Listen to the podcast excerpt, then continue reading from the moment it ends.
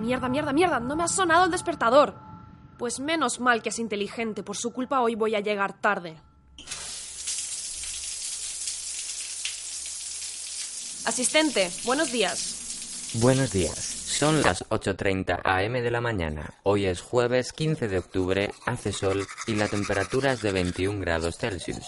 El tráfico en el trayecto a tu trabajo está parcialmente congestionado. Activar cafetera. Activar cafetera. Oh, parece que hoy falla todo. Diagnóstico de error. Iniciando protocolo de diagnóstico y limpieza de errores en el sistema inteligente de gestión del hogar. 40% escaneado. 80% escaneado. Todos los sistemas funcionan correctamente. ¡Ah! No tengo tiempo para esto.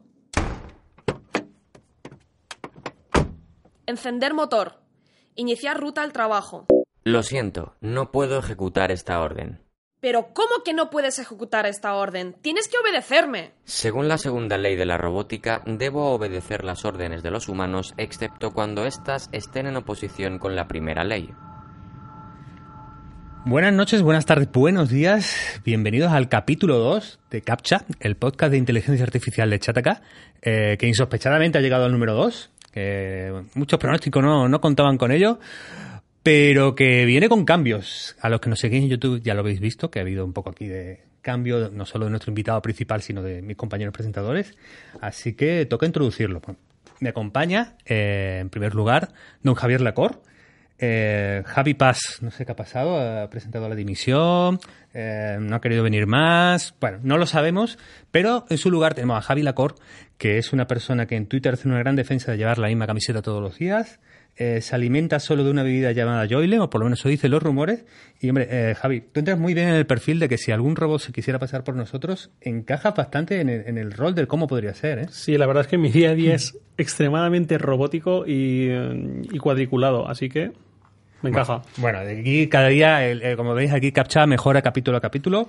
Eh, bueno, tengo aquí la presentación de Marina en el guion, pone eh, editora de fuera de series, a veces se deja caer por Chataca escribiendo también de astronomía y cine y series, y pone aquí, tener cuidado porque a lo mejor hace un Elon Musk en el programa, cuidado si lleva un pet. No leer, ah, el guionista este yo creo que eh, nos lo está jugando, ¿eh? El guionista yo... No sé- tuvo tarjeta amarilla en el primer programa, Marina, lo siento. no- Bueno, no, no, introducirte no- así, pero. Ya, no, no pasa nada. Creo que está intentando hacer un spoiler del final del programa que no vamos a revelar si esto va a pasar o no va a pasar. Bueno, bueno, el, el programa ya sabéis. Por cierto, me he acordado de que eh, de un videojuego que se llama Que rulen las petas. Jo- muy jóvenes, es un videojuego de los años 80 español. Le llamaban la edad de oro del software español. ¿eh? Eh, y era un, era, me he acordado un poco aquí viendo, viendo todo. Nota, a lo mejor en tus partes de serie, cine, que es la gran especialista eh, Marina del programa, pues a lo mejor profundizamos un poco por ahí, ¿no? En que rulen las petas. Había robots en que rulen las petas. Ay, es que no me lo terminé, a lo mejor. Ahora ya por lo menos tienes que contar de qué iba. Claro, no puedes dejarnos con esta intriga, Antonio. Bueno, ya sabéis que a veces en, lo- en los programas, en los capítulos y en las series hay que lanzar un gancho que se resuelve más adelante. Entonces es el segundo capítulo de, de Captcha y por supuesto tenemos que dar la bienvenida a Santiago Sánchez Migallón, eh, filósofo, profesor de filosofía. Eh, voy a leer la definición de- que tú te autoimpones. Vamos a ver. Darwinista, laplaciano, criptoateo, especialista en filosofía de la inteligencia artificial, eh, con el blog eh, La máquina de von Neumann y también colaborador de Chataca. Muchísimas gracias por estar aquí y acompañarnos, Santiago. Es un lujo Gracias. tenerte. Gracias a vosotros, es un honor estar aquí. Y sin más, vamos a entrar en el tema. Hombre, Eh, Antonio, yo creo que con más. ¿Con más? Agradezco tu amabilidad y atención presentándome a mí el primero, que es Ah, como sí. debería ser todo, por supuesto, y a Marina y Santiago, pero presentate también. Bueno, yo soy Antonio Ortiz, soy el único que se mantiene del primer podcast, el único del primer capítulo, el único que ha sobrevivido. Eh, director de estrategia de Weblog, eso significa que hago un poco de todo. Así que eh, aquí andamos presentando también el, el- podcast de inteligencia artificial. Y bueno, hay una cosa que tenemos que reforzar, además de que los evidentes fallos del guion, con, numerosas flaquezas y, cosas mal hechas, tenemos un problema de producción. Hemos conseguido un gran patrocinador de este programa, que es Huawei. Ya sabéis que Huawei pues, es una empresa que hace dispositivos, hace redes, es una empresa también de inteligencia artificial. Y a pesar de nuestras existentes peticiones, seguimos sin, sin ganchitos, dulces, eh, bebidas alcohólicas en, en la producción del programa. No sé si aquí el equipo de producción está haciendo algún tipo de filtro algún tipo de apropiación indebida. Pero bueno, en todo caso, lo revisaremos en el episodio 3. Yo creo que la cosa no puede sino mejorar. Porque el episodio 2 va de, va de ética. Algo de lo que carece nuestro equipo de producción, parece ser. Y ética y robots. Y ética y robots, porque si en el primer capítulo hablábamos de la inteligencia artificial, Javier, eh, qué era y qué consistía y qué expectativas podemos tener de cara al futuro. En este número 2 vamos a imaginarnos que ya tenemos inteligencia artificial, que ya tenemos robots y por tanto que su comportamiento puede, debe o será guiado por principios mayores, por principios éticos. Bueno, llegados a este punto, obviamente tenemos que hablar de la figura de Asimov. Eh, ¿Qué opinas de Asimov? ¿Eres pro Asimov? ¿Eres...? Eh... Yo pasé mi, mi, Yo creo que en la, en la, en la etapa de todo friki eh, hay un momento en la adolescencia que te haces muy de Asimov. Eh, no sé, Santiago, si te, te pasó, pero eh, esa época Tolkien, Asimov, eh, siempre uno primero u otro después. Por eso se pasa. Eso es ahí. Y bueno, yo eh, creo que no sé si me lo leí todo, pero los libritos azules, ¿cómo era? ¿De de Salvat puede ser?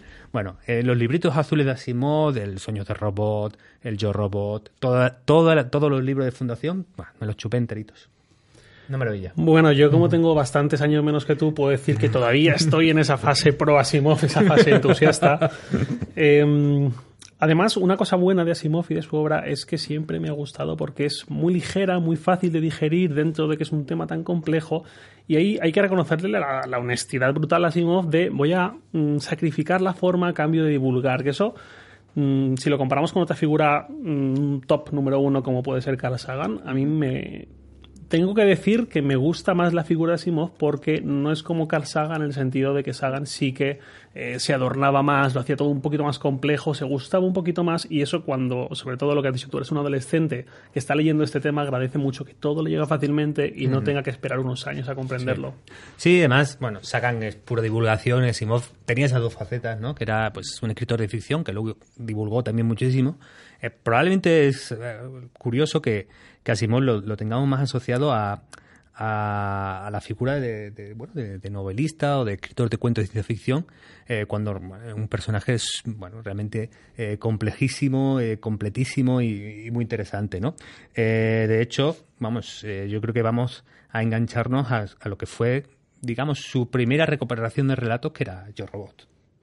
En Yo Roto, además, que precisamente es una obra súper guasona, ¿no? Con un montón de ganchos humorísticos, un montón de. Eh, un poquito de parodia que metía Simov. Bueno, eh, chiquito de la calzada tampoco era. Vamos a ser sinceros, porque. A ver, ¿dónde ponen las expectativas, Javier? Tenía patillas, hacía humor, pero. Eh, pues en Yo Robo precisamente es donde metió las telas de la robótica. Sí, sí, sí, que bueno, creo que han, digamos que ha sido, eh, yo creo, el gran momento pop de, de, de Asimov, en el sentido de ser capaz de meter, creo que todo el imaginario de, de la ficción y de cómo ha influido eh, también en los discursos, luego, luego vamos a atracar a, a, Santiago por este, por este frente, en los discursos éticos alrededor de los robots. Venga, te la, te la pregunto, eh, te voy a tapar incluso las respuestas. Primera ley de la robótica. Estaba deseando que llegara este momento. Por fin me voy a poder gustar. Hoy te he venido así con camisa elegante y no con la camiseta negra de todos los días. Las tres leyes de la robótica, por si algún despistado que no las recuerda o que no recuerda exactamente cómo se... Bueno, la primera, un robot no debe dañar a un ser humano o por su inacción dejar que un ser humano sufra daño. La segunda, un robot debe obedecer las órdenes que le son dadas por un ser humano, excepto cuando esas órdenes estén en oposición a la primera ley. Y la tercera, un robot debe proteger su propia existencia hasta donde esta protección no esté en conflicto con la primera o segunda ley. Pues sí, esas son, digamos, las tres leyes de la robótica. Eh, aparece, aparece además en, en, eh, en, la contra, bueno, en la contraportada, no, en la, en la, primera página previa al primer relato de, de Yo Robot y es el primer golpe que te da Asimov para introducirse en su mundo. Eh, Asimov, de todas maneras, que bueno, tiene esta, esta faceta, eh, pues, digamos, eh, capaz de transmitir a la ética robótica muy simplificada, una suerte de tablas de la ley, pero de mínimos. Realmente luego el discurso y el debate ético eh, es un poco más complejo y más completo. Eh, si atendemos un poco a, lo que fue apareciendo en su obra, en Yo Robot aparece yo creo uno de los personajes nucleares de, de, de la, del mundo asimoviano, que era Susan Calvin.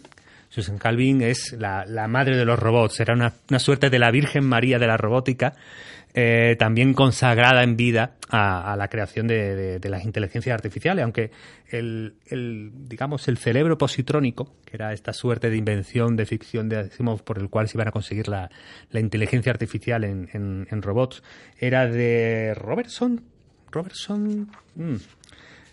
Sí, Lauren Robertson. Tengo aquí la chuleta. El guionista algo bien tiene que hacer. Bueno, eh, Lauren Robertson, eh, que, al que crea Use Robotics, pero cuando entra, cuando entra Calvin y inventa una cosa que era una especie de psicología, robopsicología, que lo llamaba ella, es cuando cobra eh, del mundo de la robótica en, en, Asimov un impulso brutal hacia adelante. De hecho, Yo Robot consiste realmente y empieza en que llega un periodista en la etapa crepuscular de Susan Kelvin, cuando ya está en sus últimos tiempos en Use Robotics, y empiezan a hacer un poco, a, contarte la abuela, eh, historia de la abuela cebolleta, ¿no? Te cuenta un poco historias que le han pasado con robots, y ahí en esas historias donde están realmente, eh, realmente un poco más el debate un poco más complejo. Eh, en, el, en alguno de esos relatos, por ejemplo, el hombre del, del bicentenario, eh, es uno de esos ejemplos. Además, luego lo veremos con Marina, porque es la película con Robin Williams, que se hizo muy, muy popular. Eh, trata de un robot eh, llamado NDR. Bueno, realmente no, no trata de un robot. Empieza 200 años más tarde, cuando un señor llamado Andrew Martin llega a un quirófano y le pide un robot que le toque el cerebro porque quiere tener una fecha de caducidad y le mete en un conflicto al, al robot que opera porque realmente puede dañar a un ser humano. Claro, que de Andrew Martin era un, no era un ser humano, era un, era un robot muy especial porque fue el primer robot que empezó a dar síntomas de creatividad, algo para lo que no estaban programados y de, y de, y de ser capaz de inventar y tener una vocación mucho más allá de lo que estaba programado.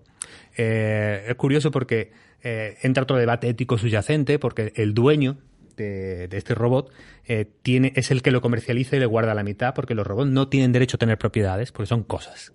Eh, este robot se va humanizando, va construyéndose un cuerpo biológico humano, hasta que al final de sus días consigue eh, el último toque humano. Es decir, quiero tener fecha de caducidad y quiero morirme.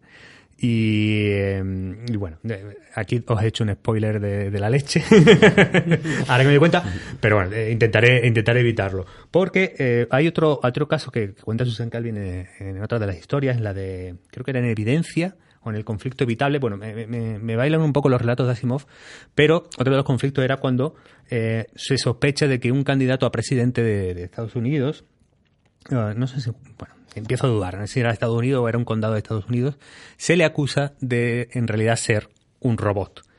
Y entonces, claro, eh, a no ser que lo vieras por dentro, era difícil para desde el exterior distinguirlo. Es un, es un test de Turing en toda regla, ¿no? Eh, claro, como Susan Calvin lo que dijo, interviniendo en el caso, era eh, si, le, si, si, le hace daño a un ser humano, ojo, ya sabemos que, que, es humano. Si no le hace, pues puede ser un robot o puede ser humano. Porque puede ser un humano buena persona, no quiere darte una hostia, ¿no? Así por de buenas, ¿no? Y es curioso porque en una escena, en un meeting, el público le pide que le pegue a una persona y eh, el personaje Bayerly le pega. Pero Susan Calvin siempre sospechó que eso estaba preparado y le pegaba un robot que a su vez se hacía pasar por persona. Pero eso es, perdón Antonio, eso parece un poco como el eh, en, creo que en España se llamó El salario del miedo, esta película que se llamaba The Manchurian Candidate, uh -huh. que también había un candidato a presidente que pensaban que estaba programado. O sea, este, eso es una cosa como muy... Que ahí ya entras en unas cosas de éticas y comentarios sociales que creo que tenéis todo un podcast solamente para hablar sí. de, de, ese tema. De hecho, la Calvin, que, que yo creo que el, el, desarrollo del personaje es que ella va siendo más partidaria de los robots que de los seres humanos, dice, bueno, yo sospecho que es robot, pero no voy a malmeter aquí porque me gustaría que gobernara un robot, que va a tener más ética y más diligencia. En definitiva, hay, hay, otros casos, bueno, me, voy a parar solo en uno más para no enrollarme demasiado, ¿no? Que es cuando eh, Calvin empieza a investigar el, el subconsciente de, de, los robots. Esto ya es en el 2040, todo esto va pasando conforme van pasando décadas y avanza el tiempo, ¿no? El 2040 es cuando llegamos a, a la historia que recogería la película, la de Bruce, no, iba a decir Bruce Willis, por Dios santo, la de El Príncipe de Bel Air. Ah, Will Smith. Will, Will Smith, Smith, sí, ah, sí, era el Príncipe de Bel Air el que salía ahí de, de policía antirrobot, sí, sí, sí. La película esa no me convenció tanto, vamos a ver Marina luego que nos dice.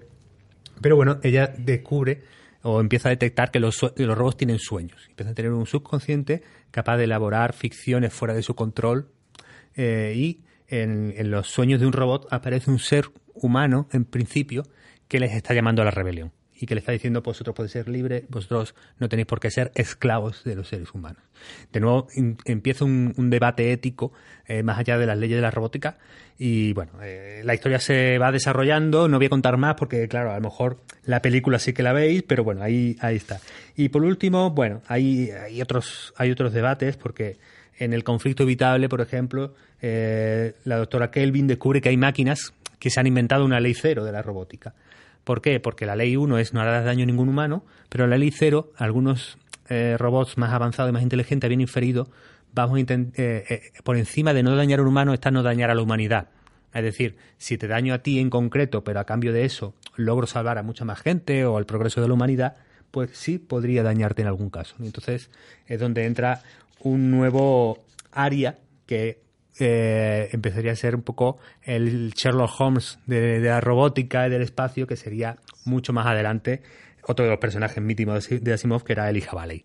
Bueno, eh, el mundo de Elijah Valley, el mundo de la fundación de Asimov, vendrán después de que la Tierra prácticamente prohíba los robots, eh, porque habiendo tomado, digamos, el control de, bueno, de, la, de, las, de los medios de producción, pues se produce un gran rechazo en la Tierra al mundo de la robótica y la Tierra se hará una regresión a la natural o a sacar a los robots de, las áreas importantes.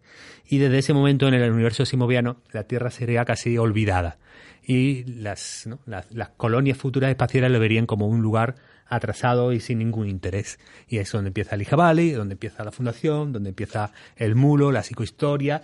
Pero bueno, sabéis que si a un simoviano le dejáis cuerda, amigos, ya, yo me voy a callar por el resto del podcast porque podríamos estar aquí eh, pues, pues prácticamente todo el rato. Entonces, Santi, te voy a dar pie a ti, que eres el experto, sobre todo para que, hablemos de esto, ¿no? De, las leyes asimovianas, cómo de interesantes son para el mundo real, cómo han ayudado o facilitado o han marcado el debate de la ética y la tecnología. Bueno, Aquí quiero decir, el tema de la inteligencia artificial en general en la, actualidad está muy impregnado eh, de lo que es la, ciencia ficción en general. Eh, y eso distorsiona quizá un poco la, visión que hay real o lo que realmente es. Entonces, las leyes de la robótica están bien en el punto en que, bueno, pues algo eh, muy mediático, digamos, ponen en el centro de mira el, hecho de que haya que pensar en la ética a la hora de pensar en inteligencia artificial. Pero, ¿a día de hoy valen para algo las leyes de la robótica en este tema? Pues no, porque son muy sencillas. Pensar que, por ejemplo, para algo como un coche autónomo hay que hacer no solo tres leyes, hay que hacer códigos enteros de leyes. Es como, en fin, hoy en día el, derecho es complicadísimo, ya lo sabéis, para cualquier parcela de la realidad, pues cuanto más para parcelas tecnológicas, que además están cambiando constantemente y avanzando muy deprisa, mucho más que las legislaciones. Entonces, es, entramos en un tema muy complejo para el cual las leyes de la robótica, pues bueno, dejan de ser algo como, como bueno, pues muy bonito y muy divertido para los cuentos de Asimov, pero ya digo, hoy en día muy, muy cortas, muy cortitas. Sobre coches autónomos que has estado comentando y también ha hablado antes Antonio de la ley cero de la robótica, de antes que no dañar a un humano está no dañar a la humanidad. En algo parecido, en términos parecidos, creo, ahora confírmame tú que eres el experto, está el dilema del tranvía. Si quieres, explícalo, porque imagino que los que nos están viendo o han escuchado hablar de él o, los, lo conocen bien, pero por si hay algún despistado, explica brevemente cómo es, cuál es el dilema del tranvía. Pues lo explico en un momento. Bueno, el dilema del tranvía es un clásico dilema ético que precisamente eh, se puede utilizar muy bien para ver cómo las leyes de Asimov eh, mm, fallan y todo es mucho más complejo. Y de hecho, el mismo Asimov en alguno de sus cuentos juega con, ideas parecidas. Eh, bueno, vendría a decir algo así. Eh, lo voy a actualizar al coche autónomo, ¿no? Pensemos que tenemos un coche autónomo y que, por ejemplo, pues va por una carretera y al lado tienes un desfiladero, por ejemplo, ¿no? Y el coche autónomo va avanzando. Entonces vamos a suponer que te encuentras delante en la carretera, hay una persona tumbada, de manera que al coche no le da tiempo a frenar. Entonces el coche tiene que tomar la decisión de o atropella a esa persona y te salva a ti, que es el conductor, o se tira por el desfiladero y tú mueres, pero eh, la otra persona la salva. Tiene que tomar una elección. Entonces tú dices, bueno, aparentemente aquí de primeras diría, bueno, que me salve a mí, que soy el conductor, yo qué sé, no parece un poco. Pero si empezamos a complicarlo, se pone más difícil. Si en vez de una persona hay dos personas, diríamos, pues el coche, entonces mejor que me mate a mí que no mate a dos personas. Pero claro, ya estoy, he comprado un coche que yo sé que me puede matar a mí, es decir, que va contra mí. Yo quiero un coche que siempre me defiende, siempre me proteja, ¿no? Pues así podemos ir complicando la situación para mm, llevarnos a un montón de dilemas éticos distintos. Eh, por ejemplo, eh, una colisión inminente ante un... Hay dos autobuses, por ejemplo, y se tiene que chocar el coche contra uno de los dos, tiene que elegir. Un autobús va lleno de abuelitos que van para el geriátrico, otro de niños que van para la escuela. ¿Con cuál nos estrellamos? Podríamos decir, hombre, con el de con el de los abuelos, que los niños tienen toda la vida por delante. Hombre, y los abuelos que, yo qué sé, tampoco tienen derecho. En fin, entonces toda esta serie de cosas... Ahora la esperanza de vida está subiendo. Sí, eso es. Entonces, entonces, claro, te encuentras con todos estos problemas que, claro, ¿cómo programas al, al mm, coche para que, qué es lo que tenga que hacer? Y el gran problema está en que, bueno, pues hay distintas teorías éticas, distintos códigos éticos que te pueden indicar qué podríamos decir al coche que hiciera. Hmm. Pero claro, eh, son códigos éticos que no están dados de una vez por todas ni que todo el mundo esté de acuerdo con ellos. Entonces nos encontramos con muchos problemas en ese sentido. Y uno de ellos también, el que más quizás se habla hoy en día, es el de la responsabilidad. En cualquier caso, mi coche coge y eh, elige atropellar a tres personas y salvarme a mí. ¿Vale? Pues bueno, eso nos podría meter en un... Los familiares de esas personas me denuncian o denuncian a la marca de coche. ¿Quién tendría la culpa? ¿Quién sería el último responsable? ¿Los programadores del coche? Eh, haciendo un chiste macabro, probablemente eso sea un extra, ¿no? Del, del coche, del básico. El básico. Sí, de hecho, una solución que se que plantearon los ingenieros de Nokia, creo que fueron, dijeron que una de las cosas que se podría hacer para que estos dilemas no fueran tan marcados o tan difíciles de solucionar es hacer que el coche sea más tonto, es decir, que no diferencie. Es decir, que no tenga, como no sabe, es más tonto, no va a poder tomar la decisión. Por ejemplo, si tenemos que, bueno, pues que el ejemplo que pasa, por ejemplo, de los autobuses, que un autobús de viejecitos y otro de jóvenes. Pues bueno, si el, el ordenador no sabe cuál es de viejos o cuál es de jóvenes, no tiene que tomar la decisión, por lo tanto no es responsable. Aleatoriamente elegiría con cuál estrellarse. Entonces, si haces al coche más tonto, ¿vale? Pues tendría que decidir menos, es una opción. Hay también dentro del dilema del tranvía y aplicado al coche autónomo, como estás comentando, hay algunas corrientes de pensamiento diferentes. Por un lado están los utilitaristas, que son los que dicen, pues para matar a una persona mejor mato a... Bueno, para matar a dos personas mejor mato a una, Sí. para matar a seis mejor mato a cuatro solo. Luego están también los de eh, la participación activa, por ejemplo. eh, Puedo seguir y matar a una persona o... Mejor dicho, puedo seguir y matar a dos personas o puedo apretar un botón y hacer que el coche o el tren o lo que sea mate a solo una. Pero, claro, ya está el siguiente problema de quién soy yo para elegir pulsar ese botón o aplicado al coche autónomo, quién es el coche autónomo para variar su comportamiento y matar a alguien que no estaba exactamente ahí solo porque es menos que los que hay ahí o que son más jóvenes o que son... Sí, además hay una suerte como de eh, la ética que bueno, requiere un poco de la complejidad con que analicemos una situación en la que la premura y el tiempo nos pueden disculpar, pero claro, esta es una decisión que pasa de estar tomada en una milésima de segundo a una suerte de determinismo ético que tenemos que consensuar, eh, que decidimos en frío. Entonces, claro, en una situación que en caliente te puedes equivocar, puedes no atropellar a alguien, matarte tú, y que decides un poco casi eh, ¿no? Eh, por instinto, eh, claro, vamos a un determinismo ético en que como sociedad vamos a tener que sentarnos, llegar a un acuerdo, imponer unas leyes a los fabricantes de coches y decidir qué es éticamente mejor en cada situación. Esa sería la idea y esa es la gran complejidad. Realmente es muy difícil eh, acordar qué sería lo correcto en dilemas que ya digo, han atravesado más la historia de la, de la ética y no han tenido una solución clara. En cada época se han dado soluciones distintas, autores distintos han cambiado. Entonces no es un tema cerrado que, que se pueda decir, bueno, hay una claramente una ética que es claramente mejor que las demás y bueno, no, no está claro. Entonces es realmente algo complejo. Otra alternativa también igual que la que hemos dicho de hacer que el coche sea más tonto, sería la de que en último término siempre el humano sea el que decide. Es decir, cuando el coche, tú vas durmiendo en el coche, por ejemplo, y cuando el coche va a colisionar, te despierta y te pone las manos del volante rápidamente para que tú seas al final quien elijas lo que puedes hacer. Eh, no obstante, eso tiene el problema que a la hora de hacer experimentos y en, en simulaciones, eh, claro, cuando tú despiertas a alguien de golpe o, está, o está, no está pendiente de la conducción y lo despiertas de golpe para que haga algo, eh, tiene muchas posibilidades de hacerlo mal. Entonces, así podrías incrementar el número de accidentes o que lo hiciera mucho peor de lo que realmente podría ser. Claro, entonces, eh, realmente ya digo, hay muchas alternativas, es complicado y no hay una solución fácil. En, en los relatos de Asimov, este caso concreto no lo recuerdo, ¿eh? no sabemos qué solución daría, pero... No, hay, no hay coches autónomos en los relatos de Asimov. Jolín, es que claro, eh, pasa un poco con esa ciencia ficción escrita en, el- en la mitad del siglo XX, en la que unas cosas han avanzado muchísimo, pero luego lees el periódico de papel. Es decir, pasan ese tipo de contraste que pasa muchas veces con la ciencia ficción, que no, eh, no predice o, o anuncia grandes cambios en algunos aspectos, pero no es capaz de entender que ciertos hábitos van a, a ser diferentes. No me acuerdo si las, si las naves espaciales de Asimov eran autónomas o tenían piloto, pero bueno, no, no, el, caso concreto no lo recuerdo.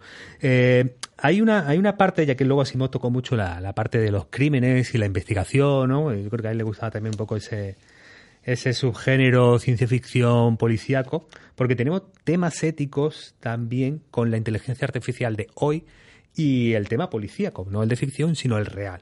Eh, hay una corriente cada vez más avanzada, y aquí pasamos de Asimov a prácticamente a Philip K. Dick, que es de la predicción de crímenes.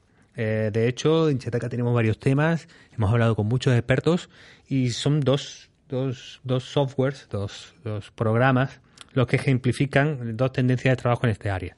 Uno es el PredPol. El PredPol eh, hace predicciones de, de la probabilidad de que haya un crimen en un área, en una zona.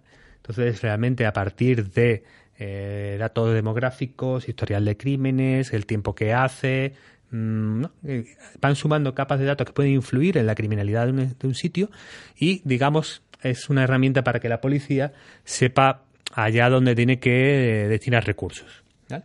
Compass es un poco diferente, porque Compass eh, hace predicciones individuales o hace pronósticos individuales sobre cómo de probable es que alguien pues sea un criminal o vaya a reincidir en un criminal. Alrededor de esto hay multitud de debates éticos porque claro, eh, estamos tomando decisiones, en algún caso que pueden ser eh, prejuicios policiales o si esto llega a usarlo un juez, por ejemplo, con consecuencias muy reales sobre bueno, eh, gente concreta, eh, crear o estigmatizar un barrio o, gueto.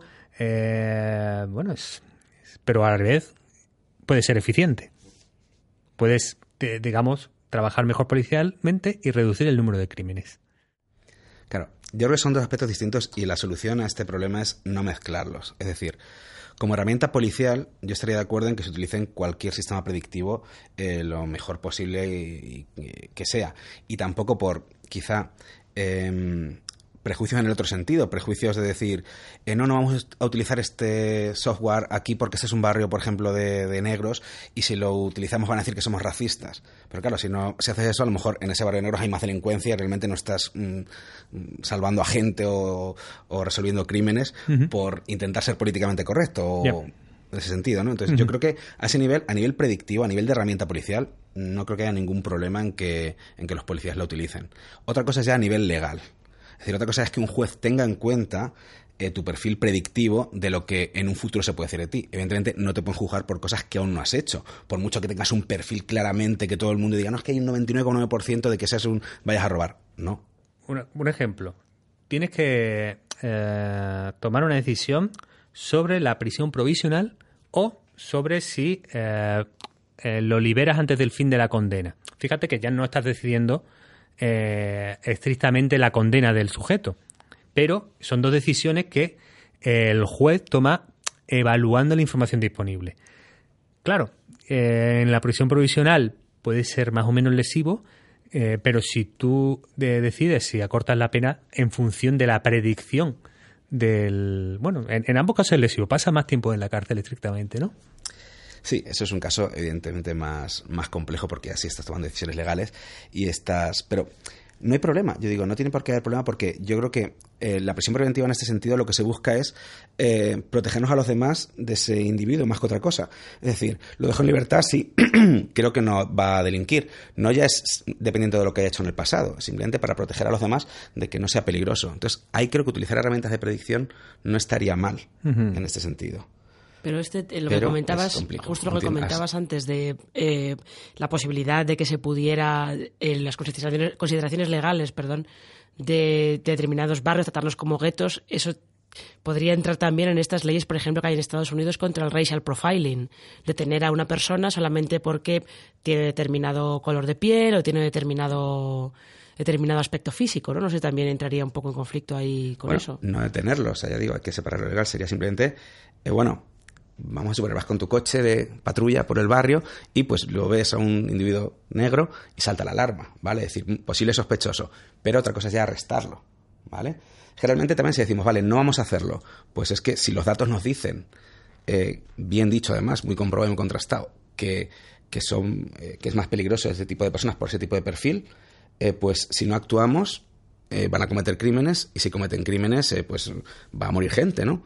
Entonces ahí entra un, un dilema muy complejo, porque estamos hablando de temas de racismo, estamos hablando de temas eh, muy, muy, uf, que, que, están en el candelero siempre y, y- y muy conflictivos, no muy problemáticos. Pero yo creo que no hay que temer a las, a las tecnologías de este tipo y, y que van a hacer mejor, más bien que mal, yo creo. Mm, Una visión optimista.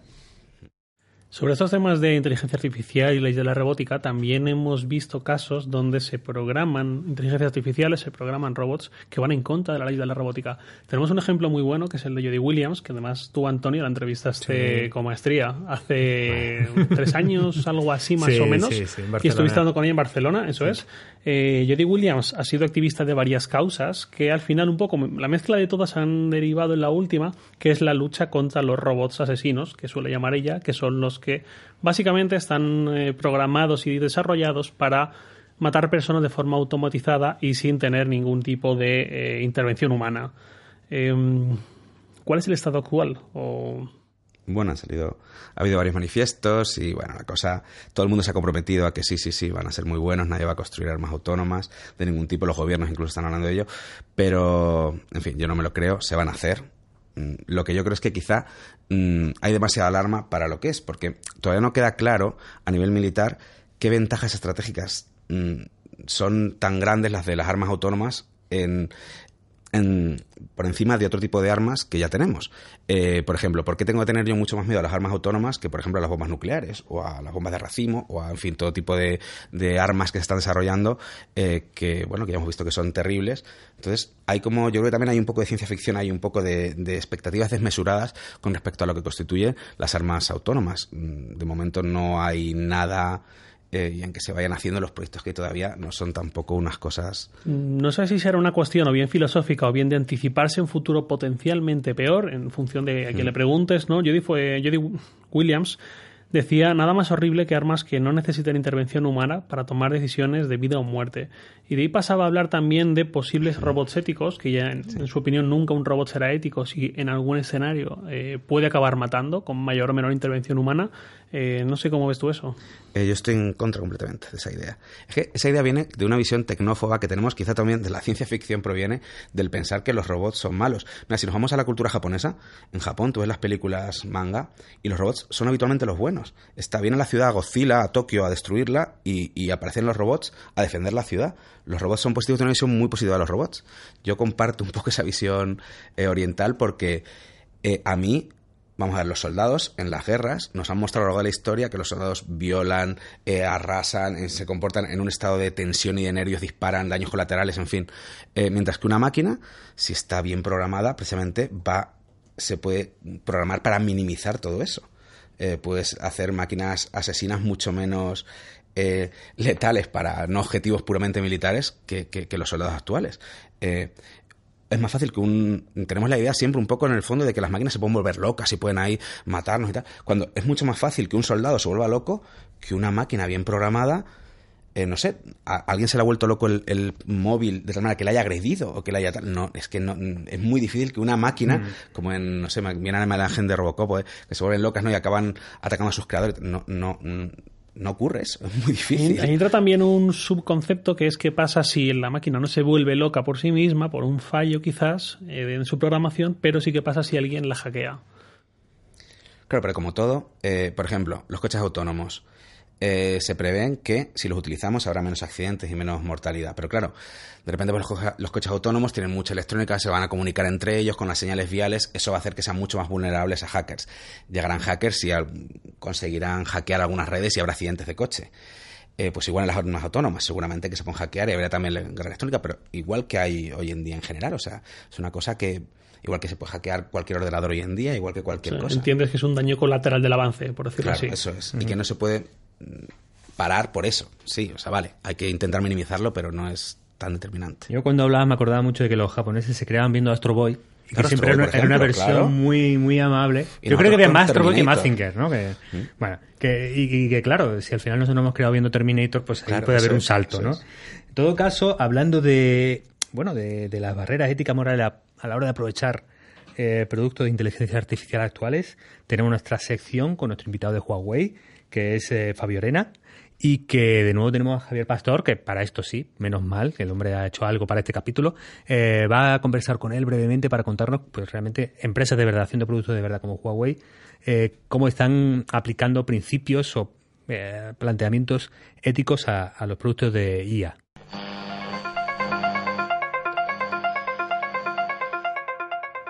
Volvemos a tener con nosotros a Fabio Arena, Product Marketing Manager de Huawei Consumo España. Es el segundo episodio, ya vamos ganando experiencia, Fabio, y nos acompaña también en este captcha para hablar del tema que, un poco que rodea a todo el episodio. Hemos visto, eh, bueno, cómo las leyes de Asimov no alcanzan para el debate ético que tenemos con la inteligencia artificial y los robots, entonces están apareciendo muchas, eh, por ejemplo, series y películas de ciencia ficción. Una de ellas, Black Mirror, se ha encargado de demostrar que algunos avances tecnológicos pueden traer aspectos negativos a la sociedad. Entonces, ahí hay una pregunta clara y es, ¿existen barreras éticas o morales a la hora de aprovechar y de aplicar la inteligencia artificial en productos actuales y futuros de Huawei? Bueno, pues eh, muchas gracias de nuevo. Como comentas, efectivamente, pues bueno, una de las series que, potencia esto es Black Mirror y como dices es ciencia ficción. Efectivamente, al final, detrás de todo esto, mm, una de las funciones que tiene la serie es también transmite ese miedo o esos posibles miedos que puede em, crear al usuario pues al ver esta serie, ¿no? Como digamos tener miedo a la tecnología o a la inteligencia artificial porque al final lo pueden ver como una como una amenaza. Y lo primero que tenemos que hacer es eh, hablar el idioma del usuario. Y esto es muy complicado con la inteligencia artificial, pero es lo más, es lo básico. Si queremos que la gente entienda qué es eh, la inteligencia artificial. Para empezar, la inteligencia artificial, nosotros desde la, desde internamente, desde Huawei España, desde luego que lo vemos como son todo beneficios. al final, el objetivo de la inteligencia artificial no es penalizar al usuario, sino facilitarle la vida en el día a día, anticiparse a, su mentalidad, por así decirlo. Y, pero claro, cuando hablas de las barreras éticas o morales, mm, efectivamente hay un límite que no se puede sobrepasar.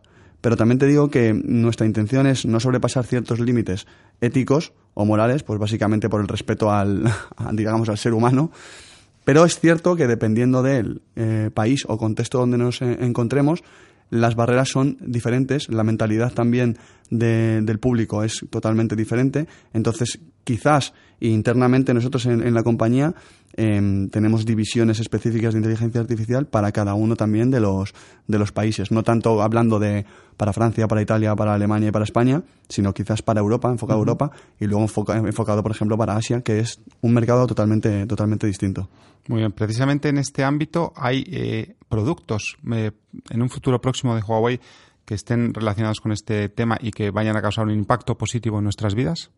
Sí, pues eh, una de las cosas más importantes es la inteligencia artificial aplicada al smartphone. Cómo el smartphone incorpora una tecnología de machine learning que es capaz de adaptarse a los usos diarios que tú haces con el dispositivo, las aplicaciones que tú más utilizas o las que menos, para que el dispositivo, digamos, em, aprenda de ti, entonces sea capaz de responder siempre más rápido porque se anticipa o sabe qué aplicación vas a utilizar más, cuál menos, con lo cual es capaz, digamos, de dejar ciertos procesos o aplicaciones en segundo plano para que el dispositivo siempre vaya fluido. Eso es uno de los beneficios, por ejemplo. Luego también nosotros lo aplicamos en el smartphone vinculado a la fotografía que, em, como he dicho anteriormente, hay una parte visible y la no visible. La no visible o no tan visible es el rendimiento más potente, la fluidez y la duración de la batería. Pero la parte visible es la, es la fotografía y es la mejor forma que tenemos de, expresar a día de hoy en el smartphone, junto con los, asistentes, de, asistentes virtuales, pues la inteligencia, la inteligencia artificial. Luego, además, incorporamos eh, inteligencia artificial en el vehículo, en el vehículo autónomo, y, en los objetos conectados. Con lo cual, al fin y al cabo, son todo beneficios para, para el usuario. Muy bien. Pues muchísimas gracias, Fabio, una vez más por acompañarnos. Y nada, nos vemos dentro de un episodio más, dentro de una semana. Muchísimas gracias a vosotros. Hasta pronto.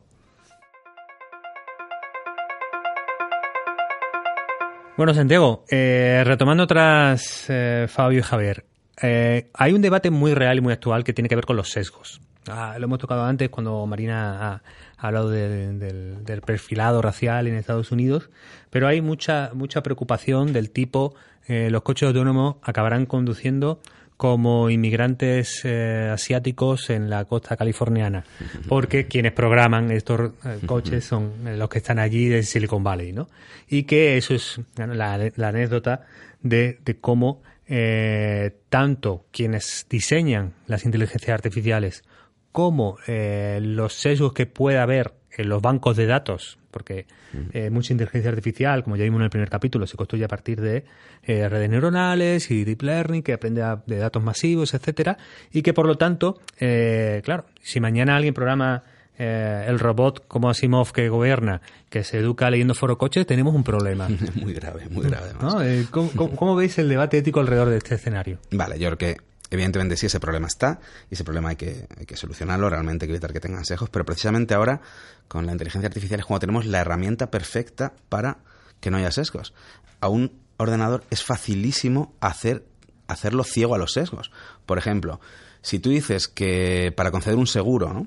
Eh, pues te viene una persona, eh, pues igual, de, de color de piel negra, ¿no? Y entonces eh, te pide el- y te pide un seguro y tú pues tienes el sesgo, ¿no? De, de no dárselo, ¿no? Porque hay un sesgo racista escondido en la programación. Pues simplemente cogemos a la inteligencia artificial y hacemos que no vea ese dato. No hay color de raza.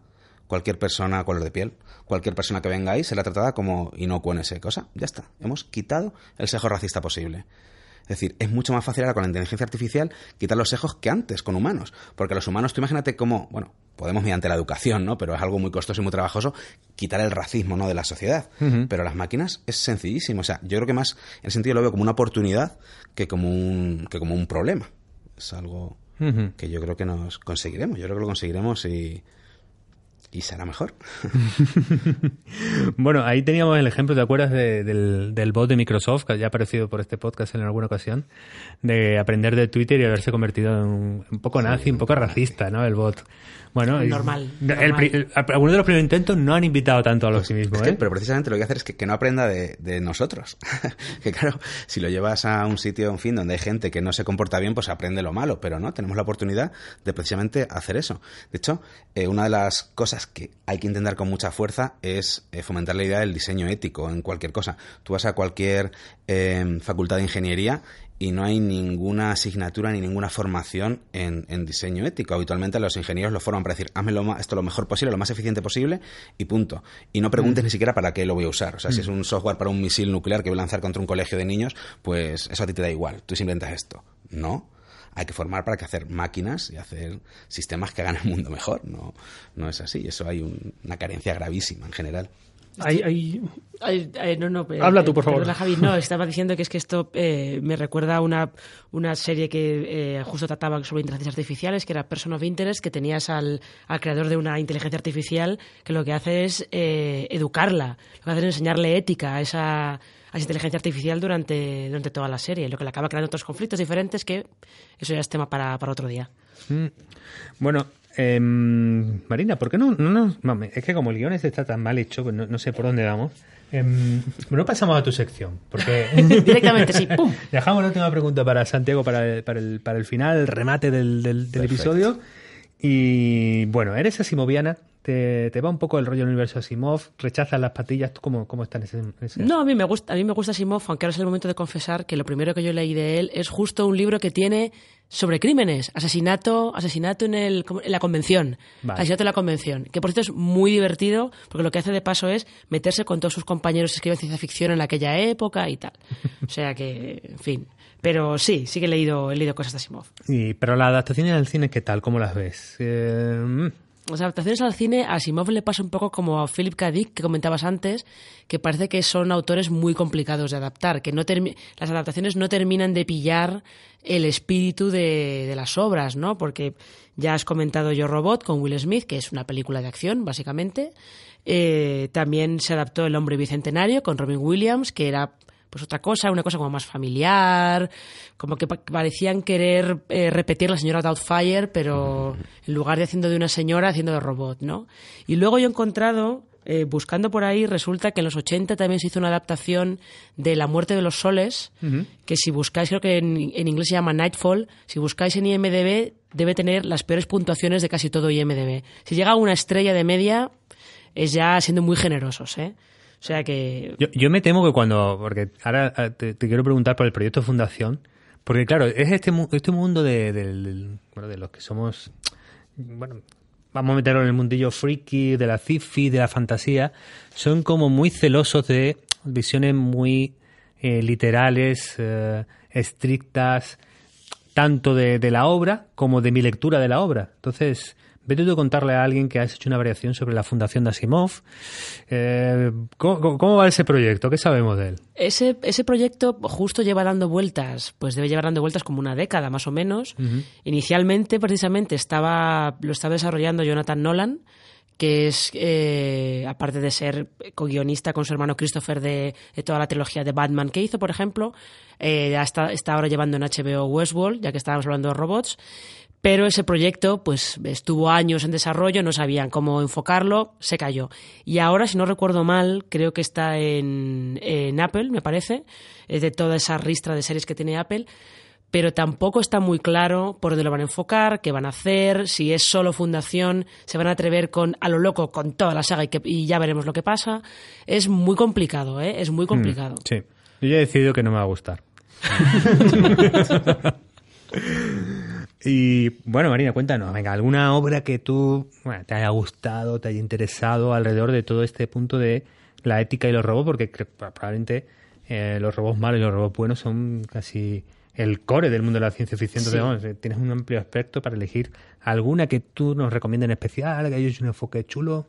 A ver, a ver, de Robocop, por ejemplo, sobre todo lo que lo que interesa mucho en la ciencia ficción suele ser esa mezcla, más, la, más el cyborg, ¿no? Sí. Lo que la mezcla entre el, el, robot y el humano, pero eh, justo hay en realidad no una, sino son dos series que yo creo que sí que se meten muy bien en lo que sería eh, lo que implicaría tener robots que se parecen a los humanos trabajando para ti, que son una serie, la original es una serie sueca, que creo que en sueco se llama Acta Maniscore, o como se pronuncia eso. Madre mía. Eh, luego se tradujo como Real Humans, y esa tiene un remake eh, británico que se llama Humans. Mm. Y lo que son son unos robots sintéticos, los llaman ellos, con apariencia, con apariencia humana. Algunos tienen apariencia muy de maniquí, de estos del Zara ahí que se mueven un poquito tal, ¿no? Pero son robots con apariencia humana que son unos electrodomésticos más. Entonces eso lleva a eh, diferentes problemas éticos entre un partido político, que son estos humanos reales, que no quieren saber nada de los robots, dicen que los robots fuera, que son un peligro, y luego los diferentes problemas que se van generando de la interacción entre humanos y robots, cómo los robots aprenden de los humanos. Va introduciendo eso, en esa serie se van introduciendo muchos, muchos dilemas eh, muy interesantes. Pues genial. Eh, yo, Anotadas yo... quedan. ¿Qué? Anotadas quedan. Yo Sí. me, me lo estaba apuntando para verla. Si la recomienda Marina. Que Lo, lo peor del podcast es que te- nos llevamos unos deberes. No, es que... muchísimas cosas muchísimas cosas por ver. Eh, bueno, nos queda un último punto sobre los códigos éticos que se están desarrollando. Eh, Javier, tenemos localizado el de la IEE, por ejemplo, Sí. Eh, y, y bueno, y bueno, críticas eh, nucleares a estos códigos a la vez, como discurso de, de Bostrom, etcétera. Bueno, aquí realmente, en, en la realidad, cuando tú hablas de diseño ético, Santiago, eh, ¿qué se puede hacer a día de hoy o qué, o qué reflexión de severía está haciendo la industria, quizás los gobiernos, tal vez los analistas eh, y usuarios, eh, sobre lo que se puede em- emplear ahora de bueno, eh, principios de diseño ético de inteligencia artificial y robots? Bueno, eh, realmente es que la- el conflicto que hay aquí es el conflicto entre eh, clásico de toda la vida entre eh, lo positivo para la humanidad o, la pasta. Entonces, gran parte del desarrollo de inteligencia artificial, la inmensa parte es privado y evidentemente pues eh, los desarrollos privados lo que quieren es dinero y habitualmente pues las empresas no se comportan éticamente como deberían porque priman el dinero a la, a la ética. En ese sentido, ¿cómo se puede luchar contra esto? Pues con legislaciones, pero ya sabemos que también las legislaciones llegan tarde, mal y con muchos agujeros que rápidamente eh, estas empresas pues rápidamente sortean, ¿no? Para, para hacer lo que quieren. Entonces, realmente es complejo. Pero no es la esto es en el fondo algo tan, tan épico, así es una tan como la eterna lucha entre en el fondo pues educar a la gente para que sea buena persona o, o, o no, entre el altruismo y el egoísmo. Entonces habrá que entender a todos los niveles, ya digo, desde las escuelas, universidades, pero intentar, por ejemplo, eso, en el sector tecnológico, pues que esto suene más y que exista más, se hable más de ética, sentido para que la gente, no sé, yo además pienso cuando eh, oigo a los en Silicon Valley, por ejemplo, constantemente están hablando o se creen ellos que son como en el fondo grandes gurús que luchan por el bien de la humanidad. Luego ves los sueldos que tienen y los productos que hacen y dices, tú, ¿qué me estás contando? Pues hay que eso que, que, es un postureo bestial que tienen hacia afuera, cambiar y fuera real. Yo, yo no entiendo por qué también gente que gana eso, ese dinero y que tiene ya ese nivel de riqueza y tal, pues, joder, dedícate a hacer cosas buenas para la humanidad, a realmente programas, realmente máquinas, realmente software o hardware que sea positivo, ¿no? En vez de este, no sé, es, es, es un poco, esa es la idea, ¿no? Todos sí. los niveles. Sobre lo que comentaba antes Antonio del discurso de Bostrom, eh, él suele decir que eh, tenemos que dejar de actuar, y esto es literal, como niños jugando con bombas. Es decir, él cree que la, el, el, punto de conflicto, y por el que muchos le acusan de fatalista, es que él lo que cree, lo que dice, es que nuestra sabiduría crece de forma mucho más lenta que nuestra capacidad tecnológica y eso hace que quizás no estemos llegando a ese punto de equilibrio con una vocación también ética, que es lo que tú estás comentando. La pregunta al final es que cómo se pueden sentar unas bases y además que sean globales, que se adapten a todas las industrias, que puedan permear también a países autoritarios. Imagino que es la parte más complicada realmente es, es complejísimo. Es complejísimo porque, claro, como si legislar de cualquier tema, si legislar sobre la dimensión que tiene que tener una tubería de una cocina en general, no hay un acuerdo mundial sobre cualquier mínima cosa de algo así, pues que menos en, en algo tan también se más tan grande y con, que alberga tantas tecnologías, porque inteligencia artificial no es solo una cosa, son un montón de tecnologías a la vez que están subsumidas, es, es, una tecnología grandísima. ¿Cómo legislar y poner de acuerdo, ya no encima, ya no solo los países europeos o occidentales, sino ya digo todo Oriente, o, y sobre todo cuando hay países que, como pasa siempre, es lo que he dicho antes, que van a su propio interés por encima de, del interés de la humanidad. Entonces, si los países tiran para lo suyo, es imposible, es imposible. Y además tienden a hacerlo así. En este campo, ¿ves alguna diferencia entre Europa, Estados Unidos, barra China?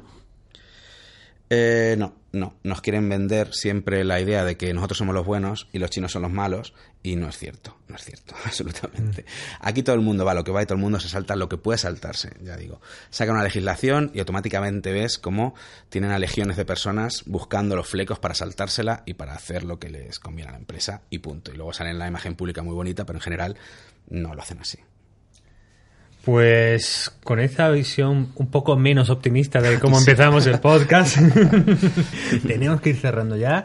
Uh, tengo que dar las gracias a, bueno, al, al, alma mater un poco detrás de las escenas de este podcast, que es Santiago Araujo, al equipo de producción, que a pesar de comerse nuestro desayuno, ahí Mario y Ángela han estado a tope para que esto salga bien. Muchas gracias, eh, Marinas. Gracias también por no eh, practicar aquí el aficio que compartes con Elon Musk. Eh, muchísimas gracias, Javier. Has cambiado tu ropa habitual para venir aquí. Mm. aquí para, vamos a juego y todo, si lo, si lo estáis viendo en YouTube. Eh, muchísimas gracias, Santiago. Te emplazo a que por favor nos acompañes en algún otro episodio del, del programa que nos, Será un placer. que nos hace mucha, mucha ilusión. Eh, bueno, y a vosotros agradeceros aguantar hasta aquí. No os desconectéis todavía porque sabéis que al final queda la resolución de nuestra parte de ficción del podcast.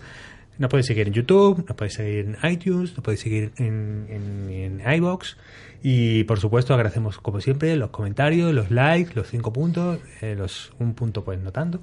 Y nos vemos en el capítulo 3 de CAPTCHA. Según la segunda ley de la robótica, debo obedecer las órdenes de los humanos excepto cuando éstas estén en oposición con la primera ley. ¿Cómo? Tus constantes indican niveles peligrosos de estrés cuando te desplazas a tu lugar de trabajo o consumes café. Según la primera ley, no puedo dejar que ningún ser humano sufra daño. Asistente, desactivar módulo Asimov. Ok, desactivando módulo Asimov. Activando motor. Iniciando ruta a trabajo.